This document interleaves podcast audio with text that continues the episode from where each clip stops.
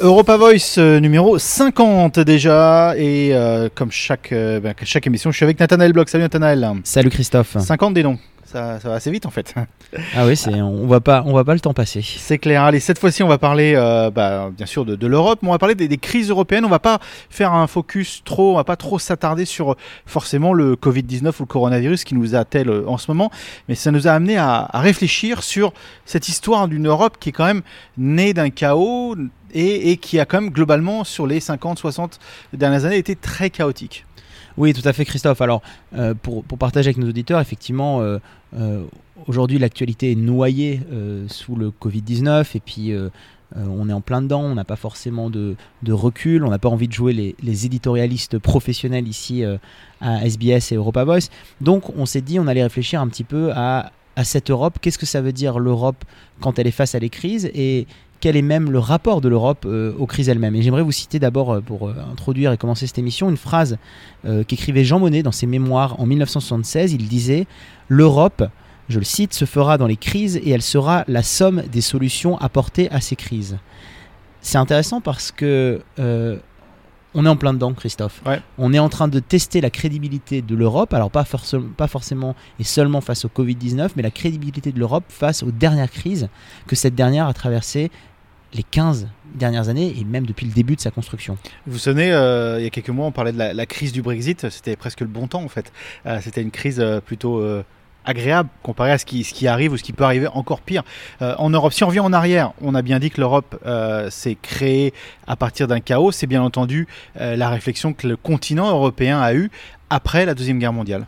Oui, tout à fait, Christophe. Alors, évidemment. La Seconde Guerre mondiale, je dire. La Seconde Guerre mondiale, non, mais alors effectivement, alors l'idée d'Europe, elle est l'idée d'Europe, elle, elle, est un peu plus, plus, vieille que ça. Erasme en parlait, Victor Hugo en parlait, euh, mais elle s'est matérialisée véritablement, effectivement. Elle s'est construite sur les cendres de la, de la Seconde Guerre mondiale euh, et euh, sur la politique du plus jamais ça. Et pour le plus jamais ça, eh ben, il faut s'allier. Il faut s'allier, il faut le rappeler pour nos auditeurs. D'abord, il faut créer une contingence, il faut créer une nécessité économique entre les pays, et c'est ce qui avait donné lieu à, à la création de la communauté euh, européenne euh, de charbon et d'acier. Donc effectivement, l'Union européenne, oui, l'Union européenne aujourd'hui, mais l'Europe, elle s'est d'abord créée sur une crise euh, majeure qui était la Seconde Guerre mondiale.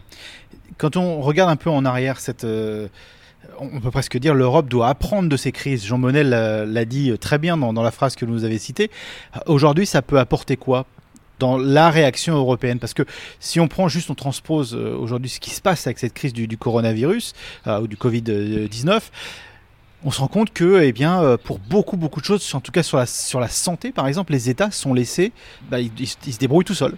Oui, alors Christophe, cette, cette, cette, remarque, elle, elle, appelle deux choses. D'abord, qu'effectivement, ces dernières années en Europe, c'est véritablement le temps des crises et on se demande finalement si l'Europe, d'une certaine façon, est l'échelon C'est vrai qu'il y a une remise en cause. Pendant euh, des dizaines d'années, l'Europe, elle s'est construite. Hein. On a dit, il y a toujours eu ce débat, euh, sempiternel débat entre approfondissement et élargissement. C'est-à-dire qu'au début, on a donné plus de compétences à un nombre restreint de pays. Et puis, euh, les, euh, temps des élargissements aux pays d'abord de l'Europe du Sud, euh, puis aux, pays de l'Europe de l'Est au début des années 2000, a fait qu'on se retrouve aujourd'hui avec une Europe à 28 pays amputés d'un, à 27 pays.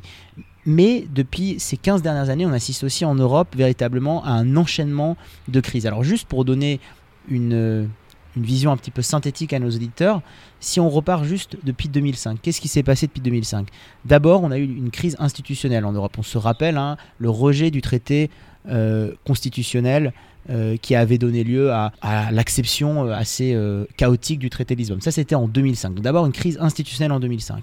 Quelques mois plus tard, une crise financière en Europe où on avait mis énormément de temps à réagir et à sauver euh, notamment le soldat euh, grec, mais la crise financière elle avait touché des pays aussi comme Malte, comme Chypre, etc. L'Islande, etc. L'Islande, exactement. Donc après une crise institutionnelle, une crise financière, puis est venue au moment des interventions en Libye euh, et en Afrique euh, du Nord une crise migratoire. On avait vu l'Europe incapable de réagir à cet afflux migratoire et l'Italie, déjà l'Italie à l'époque, Christophe, qui avait cette impression d'être seul sur le paquebot européen, qui recevait ces migrants à Lampedusa et qui demandait, qui appelait à l'aide donc euh, l'Union européenne. Donc crise institutionnelle, crise financière, crise migratoire, et puis euh, le dernier euh, né, mais qui paraît déjà très ancien, c'est la crise politique autour du Brexit. Donc en, en l'espace de 15 ans, on en arrive maintenant à une cinquième crise qui est une crise sanitaire. Et donc on peut se demander effectivement, est-ce que l'Europe, elle apprend de ces crises? Et surtout, est-ce que l'Europe est l'échelon pertinent encore pour faire face à ces crises? Absolument. Vous faites un, bon point par rapport à l'Italie. Aujourd'hui, l'Italie a, fait face à une crise euh, de santé publique euh, sans précédent pour, euh, au échelon de l'Europe, presque au niveau mondial. L'Italie a dépassé le nombre de cas de Covid-19, de cas chinois. c'est vraiment un bon point en pensant que l'Italie se retrouve tout seul quel est le sentiment, vous pensez, en Italie? Parce qu'il n'y avait pas forcément un sentiment euh, très très fort européen quand, euh, il y a eu les crises humanitaires euh, avec l'île de Lampedusa. Maintenant, je serais tenté de dire, on en rajoute une couche. Les Italiens ont le droit de se sentir un peu seuls dans ces, crises. Bah Christophe, c'est pas pour rien que ces crises, il faut le, faut le dire hein, pour nos auditeurs, ces différentes crises qui ont traversé l'Europe ces dernières années, elles se sont inscrites aussi dans des contextes politiques nationaux où on a vu, et on, l'avait traité dans une précédente émission d'Europa House, une montée des extrémismes, une montée de l'extrême droite dans différents pays européens, dont l'Italie fait partie, avec notamment la Ligue Matteo Salvini. Donc effectivement, ça rajoute encore un peu de, moulin dans l'eau populiste euh, qui émergera ou qui sera la conséquence de ces crises. Et, il est évident que les partis euh, d'extrême droite ou les partis nationalistes ou les partis indépendantistes joueront de cette non-réactivité, pour l'instant, en tout cas de cette non-réponse apportée par l'Europe comme une entité euh, globale face à la crise du Covid-19. Si on extrapole un petit peu, qu'est-ce qu'on peut déjà en tirer euh, en termes de, conséquences? Quels sont les risques pour, pour l'Europe? On a vu par exemple euh, Schengen qui a pratiquement explosé. Hein, même si l'Europe a fermé les frontières au niveau de Schengen ou de Saint-Schengen, les pays eux-mêmes se sont rétractés pour un bien ou pour un mal, c'est pas le débat, mais on sent bien que par exemple l'Europe, via ses institutions, n'a pas pu avoir cette réponse. Donc aujourd'hui, quel, à votre avis, euh, pourraient être les, les conséquences de tout ça pour 2021, 2022, etc. Alors moi, je veux voir, Christophe, toujours le bon côté euh, positif des choses. Je crois que de la même manière que euh, le sauvetage de la Grèce, avec le rôle de la BCE, avec le mécanisme européen de stabilité, avait montré qu'il fallait une intégration fiscale plus importante, une coopération plus importante entre les États membres, je crois que sur les questions de santé publique, c'est ce que, en tout cas j'espère, euh, arrivera pour l'Union européenne dans les prochaines années. C'est-à-dire, on réfléchira plus à des solutions euh, communes. Euh, ensemble par rapport à la santé publique en Europe parce que c'est pas le premier avertissement Christophe pour l'Europe on avait déjà eu la crise de la vache folle on avait eu la crise de la dioxine on avait eu déjà plusieurs signaux faibles le, le, SARS qui avait été géré d'une façon différente dans, chaque pays hein. donc effectivement moi je crois que j'allais dire, c'est presque de la, de la destruction euh, créatrice euh, schumpeterienne, mais je crois que de ce qui est en train de se détruire, de se détricoter un petit peu en Europe en ce moment, va pouvoir naître quelque chose de positif par rapport à une réflexion, par rapport à une meilleure intégration sur les politiques de santé euh, publique en Europe. Ça, c'est le bon côté des choses que j'ai envie de voir. Le mauvais côté des choses, Christophe, c'est effectivement euh, l'idée européenne en soi. Qu'est-ce qui va ressortir dans les États membres qui vont être les plus durement touchés? Je pense à, l'Italie, mais peut-être même aussi à la France. Qu'est-ce qui va ressortir euh, du rapport de la population euh, européenne de chaque État par rapport à l'idée européenne? Est-ce que bah, il y aura encore plus de défiance par rapport aux au mastodontes euh, par rapport à la bureaucratie européenne, ou est-ce que au contraire, eh ben, on ira chercher plus de réponses du côté de l'Europe? Voilà, c'est je pense que c'est ça en fait l'enjeu maintenant pour l'Europe aussi, c'est pas simplement de gérer cette crise qui est finalement encore une fois en 15 ans qui est simplement une crise qui a suivi d'autres crises, alors effectivement moins importantes, mais c'est qu'est-ce qu'on va faire, qu'est-ce qu'on va apprendre de cette crise-là, Christophe? Ce qui est intéressant, c'est aussi de, se mettre du côté du, 10 Downing Street euh, à Londres, euh, qui euh, on le sait, on l'a parlé, débattu, on est au courant du Brexit, mais aujourd'hui, ben, on doit quand même sacrément, même si on ne le dit pas ouvertement, se poser des questions aussi sur, sur la relation entre la Grande-Bretagne et, et l'Europe, parce que c'est vrai qu'on voit cette Europe qui n'est pas du tout unie, et on voit le Royaume-Uni qui est aussi euh, de l'autre côté. Donc, euh, est-ce que vous croyez que Boris Johnson se dit un mal pour un bien aujourd'hui euh, qu'on soit parti? La position de la Grande-Bretagne là-dedans Bah, la position de la Grande-Bretagne, Christophe, elle est, elle est, j'allais dire, elle est doublement difficile. Elle est, d'abord difficile parce que effectivement, euh, elle est dans cette phase encore euh, de construction euh, de Brexit. hein, on est, on est rappelons-le, hein, même si ça fait quelques émissions qu'on n'a pas traité de Brexit, on est encore dans cette année de transition. Énormément de choses sont à négocier, notamment sur la mobilité des personnes, des biens, les frontières. Donc, Mais, justement, le, le, le goalpost, comme on dit en anglais, devrait, devrait sûrement être bougé parce que la, date limite de la fin de l'année, s'il y a une crise qui est en train de se, se, se générer comme on la voit aujourd'hui en Europe et euh, potentiellement en Grande-Bretagne, ça va être impossible d'atteindre les objectifs qui étaient, qui étaient mis en œuvre euh, à la fin d'année, enfin fin 2020. Ouais, oui, bien sûr, tout à fait, Christophe, mais, mais, je crois qu'aussi ça, ça, ça amène cette réflexion sur quelle est la place de la relation de la Grande-Bretagne avec l'Union Européenne, parce qu'il faut le, faut le rappeler, hein, euh, Donald Trump a bien précisé dans son, dans son travel ban et dans ses, dans ses limitations de déplacement qu'il mettait le partenaire briton en dehors euh, des autres pays de... Certains pensent que euh, il a deux. euh, vous avez vu ça non il a, il a deux centres de vacances, euh, deux hôtels de très, de très haut niveau euh, dans le monde, enfin en Europe en tout cas. Ils sont en Grande-Bretagne et en Irlande. C'est quand même euh, très intéressant euh, comme attitude. Mais, bon, Mais, ça, mais, c'est- mais- mais c'est intéressant parce que euh, ça, qu'est-ce que ça raconte aussi ça, ça raconte que euh, les centres de décision et les, et les alliances, elles sont en train, en train aussi de se déplacer euh, avec, euh, avec cette crise du Covid-19 et avec les précédentes crises en Europe.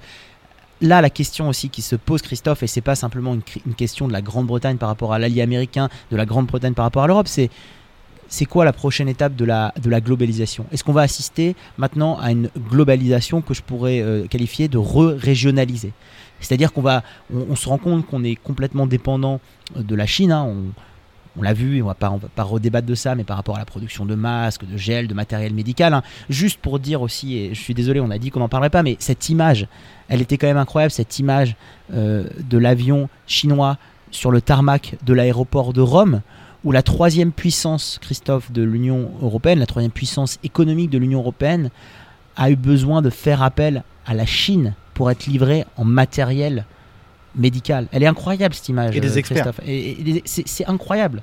Et donc ça va aussi amener ça comme réflexion, cette crise. Ça va amener, est-ce qu'on veut re-régionaliser la globalisation et donc quel va être le rôle de l'Union européenne et encore plus important que les États membres? Comment l'Union européenne va réussir à se positionner pour peser face à la Chine, pour peser face à l'Inde, pour peser face aux États-Unis dans ces contextes de plus en plus iso- isolationnistes? Et euh, au niveau euh, franco-français, euh, sans, faire un point euh, tant que tel sur, la crise, mais est-ce que, est que les pays commencent un petit peu à se serrer les coudes? On, voit bien, hein, c'est le côté latin pour l'instant qui est très touché de l'Europe, hein, euh, en, chiffres, l'Italie, l'Espagne et la France.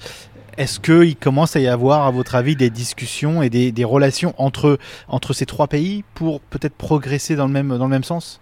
Alors il y a deux niveaux, Christophe. Alors au niveau européen, d'abord on l'a vu, hein, Charles Michel et Ursula von der Leyen ont quand même réagi euh, assez, assez, rapidement. Et je suis pas là pour les dédouaner, Christophe, mais c'est vrai qu'ils ont réagi avec les moyens qu'ils ont encore une fois par rapport aux politiques de santé publique, par rapport à ce qu'ils peuvent faire.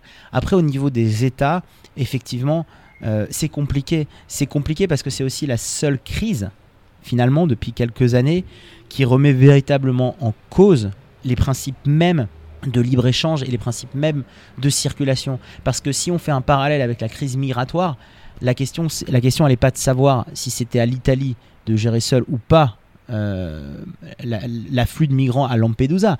La question elle est de savoir, puisqu'on a euh, une Europe où on a un espace Schengen, où on a aboli les frontières, c'est comment est-ce que quand ces migrants arrivent à Lampedusa, comment on est capable de les répartir? Donc c'était une question de modalité de la gestion d'une crise. Là, le fait de devoir fermer des frontières, le fait de devoir s'isoler remet en cause même les fondements, les principes fondateurs, presque les valeurs euh, de l'Union européenne. Donc c'est pour ça que pour l'instant, on est, euh, c'est très compliqué euh, de dessiner une réponse européenne parce que la réponse européenne, elle ne peut être qu'en contre-indication, qu'en opposition avec les valeurs fondamentales et les valeurs fondatrices de l'Union européenne. Donc au niveau des pays, pour revenir à votre question, pour l'instant, on est encore beaucoup dans du chacun chez soi, bah, parce qu'on arrive, parce qu'on est aussi au début de la gestion de crise et que c'est compliqué euh, pour l'instant pour chaque pays bah, de trouver une solution de sortie. Donc pour l'instant, euh, chaque dirigeant européen adopte euh, ces modalités de lockdown, de containment, de, confinement, comme on dit en français.